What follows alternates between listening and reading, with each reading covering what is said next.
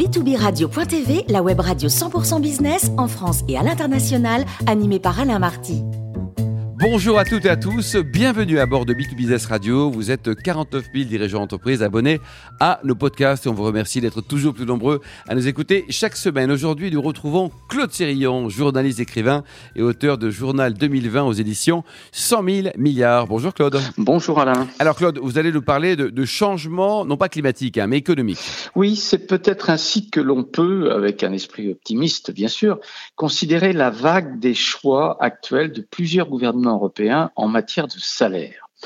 Depuis 30 ans, la politique suivie aussi bien par les élus au pouvoir que par les chefs d'entreprise était plutôt sourde ou presque à toute modification des rémunérations au motif que, je cite, trop de charges pesaient sur l'emploi et que selon les récents propos de Geoffroy Roux Bézieux, le président du MEDEF, toute hausse allait entraîner du chômage.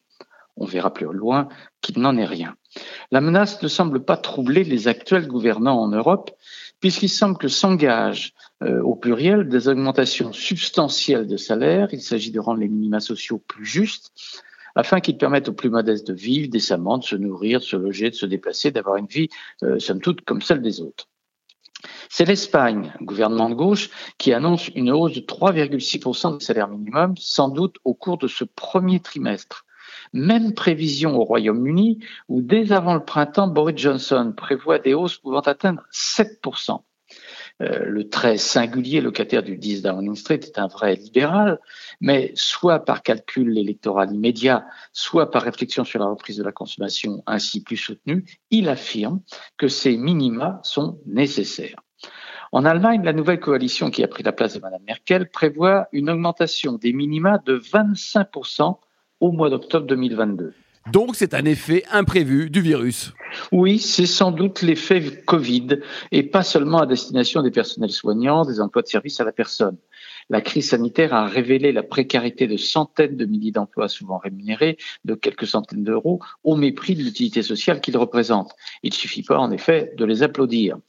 La prise de conscience est rude, mais si les différentes sociétés occidentales ont résisté à la vague pandémique, malgré toutes les carences hospitalières issues de décennies de gestion trop comptable et peu médicale, c'est avant tout parce que le personnel le moins payé fut en première ligne. D'un coup, nombre de dirigeants politiques ont reçu un sévère avertissement. Les Européens ont soudain compris que la santé devait être une priorité et qu'elle avait un coût. La France s'était persuadée de l'excellence de son système de santé.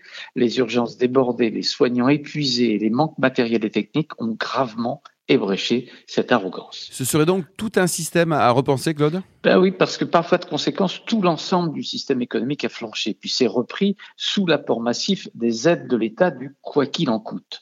Certains en ont profité pour s'enrichir lourdement, mais comme nous sommes sous le régime numérique de la transparence, les inégalités de ressources sont devenues trop criantes. Alors des discussions salariales sont en cours dans différentes branches, euh, de la restauration, des transports, du bâtiment, mais avec euh, quelques réticences patronales. Il est vrai que le développement hiératique de la maladie prudent. L'inflation constatée a convaincu les gouvernements européens qu'ils étaient menacés de mouvements sociaux importants. Non, les salaires minimums majorés ne détruisent pas d'emplois, affirment maintenant les fameux experts économiques sauf évidemment les plus radicaux du libre marché, obsédés par des situations constatées dans les pays émergents, les pauvres bien sûr. Et si la proportion de salariés payés au SMIC a doublé chez les Anglais, entraînant une prise de conscience des inégalités jadis euh, mises en scène par le cinéaste Ken Loach, c'est le choc sur les prix qui guide leur réaction. Augmenter les minima sociaux a des répercussions sur les salaires dits médians. C'est l'effet de seuil. Comment résoudre ces étages salariaux longtemps maintenus de façon très arbitraire? Le gouvernement conservateur anglais exprime l'intention de faire monter le salaire minimum à 66% du salaire médian en 2024, soit une progression de 30% en cinq ans. À Madrid, on prévoit d'être à 60% dès l'an prochain. Le mouvement général est, me semble-t-il, irrésistible.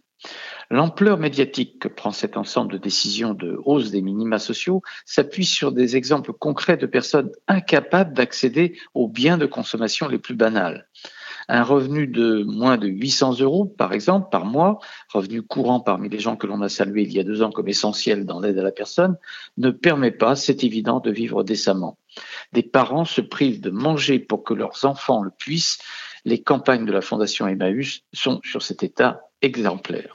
Et en miroir, il y a le constat d'une inflation galopante. Oui, tandis que l'on se félicite d'une croissance euh, à 7% en France, et on a raison, il reste l'inflation. L'inflation, effectivement, et ses euh, effets destructeurs de toute augmentation salariale.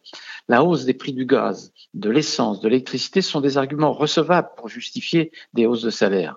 Des entreprises s'y préparent. Dans les secteurs manufacturiers, des négociations sont en cours. Je rappelle que le pacte du pouvoir de vie, notamment porté par la CFDT et euh, l'association Emmaüs, esquisse des solutions afin de remédier à cette pauvreté grandissante constatée ici et ailleurs celle des plus jeunes, celle des personnes handicapées notamment. Les allocations demeurent des emplâtres.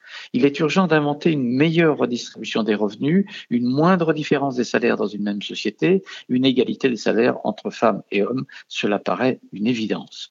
Les minima sociaux sont des marqueurs que l'on ne doit pas considérer comme des slogans de manif. Ils révèlent notre capacité à établir un rapport de valeur entre le travail fourni, la personne dans son emploi, l'équitable partage des bénéfices d'une entreprise, la notion de salaire correspondant au temps de travail, à sa pénibilité, à son utilité sociale, à sa possibilité de promotion. Il s'agit en somme de reconnaissance professionnelle, simplement humaine. Ne pas laisser perdurer des situations de quasi-misère dans un pays en plein essor, en train de reconquérir des emplois. Merci beaucoup Claude pour cette belle chronique. Je rappelle qu'on a le plaisir de vous accueillir régulièrement à bord de B2Business Radio.